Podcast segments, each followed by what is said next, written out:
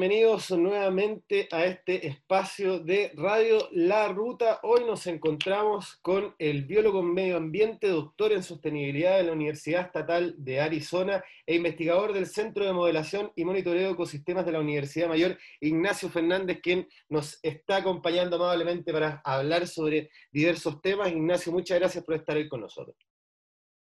Hola Sebastián, muchas gracias por la invitación. Bueno, quiero partir preguntándote por el tema de si existe relación entre la contaminación de cualquier tipo con respecto al aumento de los trastornos mentales. Em, sí, mira, eh, este, este, es un tema, yo estoy tangencialmente eh, revisando este tema por eh, temas que yo veo respecto a calidad ambiental urbana. Em, y de lo que yo he leído, lo que me he informado y lo que he estudiado respecto a, temas que ya se encuentran publicados, es que efectivamente existe un, un impacto, ¿no es cierto?, de, de, ciertos tipos de contaminación. Hay, hay, hay eh, ciertas situaciones que son más o menos obvias, que puede ser, por ejemplo, el ruido, ¿no es cierto?, que aquellas personas que están en espacios que son más ruidosos probablemente van a estar también expuestos a ciertas condiciones de estrés y eso obviamente va a afectar eh, su salud, eh, principalmente su salud mental. Eh, pero también hay estudios recientes, eh, algunas revisiones, que lo que están intentando hacer es ver si existe un efecto, por ejemplo, de la contaminación atmosférica, material particulado principalmente. Y lo que se ha visto es que, si bien varios, varios de estos estudios son de tipo correlacional, que quiere decir que se relacionan distintas variables sin necesariamente que haya una causa, pero lo que han, lo que han de alguna manera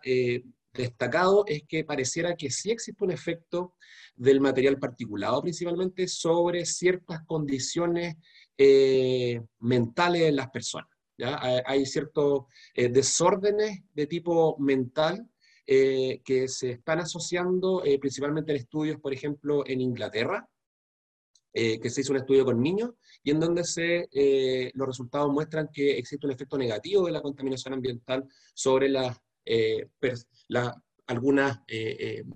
¿cómo se llama? enfermedades mentales o desórdenes mentales que tienen los niños. También en China se hizo un estudio respecto a la percepción de las personas y las personas que están en ambientes más contaminados o en ciudades más contaminadas reportan tener una salud mental peor que aquellas que están en ciudades menos contaminadas. Entonces pareciera ser que no solamente existe un efecto por el lado de eh, neurológico, por así decirlo, o el lado fisiológico, sino que también existe un efecto desde la perspectiva psicológica que tiene que ver con la percepción de las personas frente a su situación mental. Entonces, es interesante, son datos relativamente nuevos, pero pareciera ser que es un tema que, que es relevante de empezar a estudiar con mayor profundidad. Perfecto. Preguntarte, eh, ¿cómo afecta la contaminación a la calidad de vida de las personas? Esa es una eh, muy buena pregunta y, aquí eh, respecto a, ese tema eh, quisiera comentar respecto al tema de la calidad ambiental, porque la calidad de vida, ¿no es cierto?, que está asociado a, muchos factores, ¿no es cierto?, tanto de, índole económico, índole social, pero también hay un componente importante que tiene que ver con el índole, con, con, con temáticas ambientales, dónde vivimos y cómo nos relacionamos con el medio ambiente. Y en ese sentido, la contaminación claramente impacta de manera significativa en nuestro día a día. Em, y, en variables ambientales, la contaminación es solo una de ellas. Obviamente que nosotros eh, en Chile sabemos que el vivir en ciertos sectores que están más contaminados, por ejemplo, por calidad eh, del aire, eh, obviamente que impacta negativamente en nuestra, en nuestra percepción del entorno. Y no solamente en nuestra percepción, sino que también, y esto es sabido, eh, que aquellas personas que viven en entornos más contaminados probablemente van a tener mayores problemas también de salud en términos de enfermedades broncopulmonares, eh, probablemente también pueden tener mayores enfermedades respecto a conjuntivitis o, todo lo que pueda afectar, ¿no es cierto?, aquellos órganos que están expuestos directamente a estos contaminantes. Em,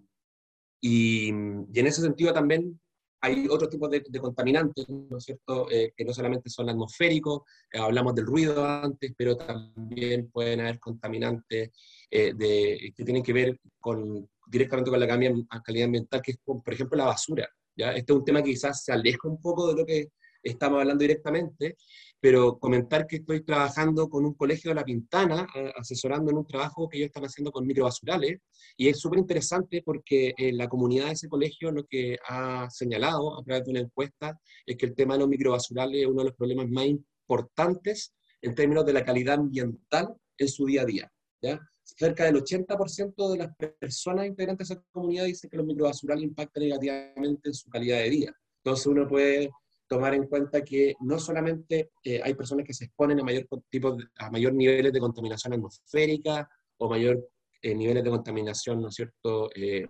por ruido, sino que también en su día a día tienen otro tipo de contaminantes ambientales que afectan negativamente. ¿Para qué hablar de la falta de vegetación o ese tipo de, cosas que, que, de alguna manera están relacionadas también con nuestra percepción de la calidad ambiental de nuestro propio entorno?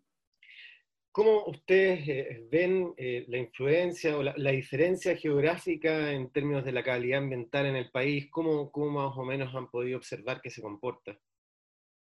Em, pucha, ahí, eso da para como cinco horas de conversación, creo yo, porque eh, de hecho se sabe, ¿no es cierto? Es, un, tema muy común que se conversa bastante en Chile que tiene que ver con el tema de las desigualdades en general. Y muchas veces esas desigualdades se enfocan principalmente en temas económicos, ¿no es cierto?, de, recursos económicos, eh, pero Chile y principalmente en las ciudades chilenas y latinoamericanas, es un problema latinoamericano más que chileno, em, eh, hay un problema muy importante en términos de cómo se distribuye esta calidad ambiental o estos recursos ambientales, podemos llamarles también, en, en, en la ciudad o en el espacio geográfico. Así tenemos, por ejemplo, en, ciudades como, eh, para no hablar de Santiago, podemos hablar de, Viña del Mar y Valparaíso, eh, tenemos que el casco histórico o la parte más antigua son, son sectores eh, que de alguna manera tienen mayor cantidad, se podría decir, de plazas, áreas verdes, cosas así, sin embargo, las partes de los cerros tienen menor cantidad de, de, espacios verdes, por así decirlo, o de áreas de recreación. En, quizás es más contrastante en Viña del Mar. En Viña del Mar es bastante contrastante eso porque todo el plano, ¿no es cierto?, que es el sector más caro, que, que, de alguna manera tiene acceso no solamente a áreas verdes, sino que también tiene acceso al mar y a las playas, tienen obviamente una calidad de vida que es muy superior a la calidad de vida de las personas que viven en los cerros, muchas veces en poblaciones que son informales, que no tienen acceso a, a vegetación, no tienen acceso a áreas verdes. Y, eso es algo que ocurre no solamente en Viña, en Valparaíso, ocurre en Santiago, ocurre en Antofagasta, ocurre en Iquique, ocurre en Arica, y, lamentablemente es un problema que ocurre en grandes ciudades latinoamericanas. Eh, ya en Santiago eh, yo, he hecho varios estudios respecto a, a distribución de, de, variables ambientales o lo que se llama desigualdad ambiental en la ciudad de Santiago, y, efectivamente hay datos que son muy, muy contrastantes. Uno puede hablar directamente de la contaminación atmosférica, eh, es sabido que, en Santiago la contaminación no se distribuye de manera igual, y, los datos lo que muestran es que eh, obviamente aquellas personas que viven en el sector oriente o más hacia la cordillera están expuestas a niveles de contaminación mucho menores durante el año que las personas que viven en los sectores poniente y, y surponiente, y también en, en la zona nor, norponiente.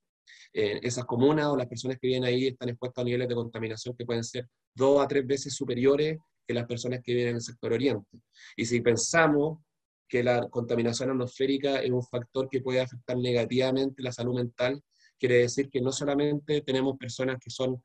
de menores ingresos, sino que también le estamos achacando problemas ambientales que finalmente va a hacer que no solamente tengan menores ingresos, sino que también se vean expuestos a peores eh, estados de salud mental. Entonces, es un, doble, es un una doble carga que le estamos poniendo a esas personas en, términos de temas económicos, así como también en temas ambientales. Perfecto, Ignacio Fernández, muchísimas gracias por haber estado con nosotros hoy día. Eh, de nada, muchas gracias por la oportunidad.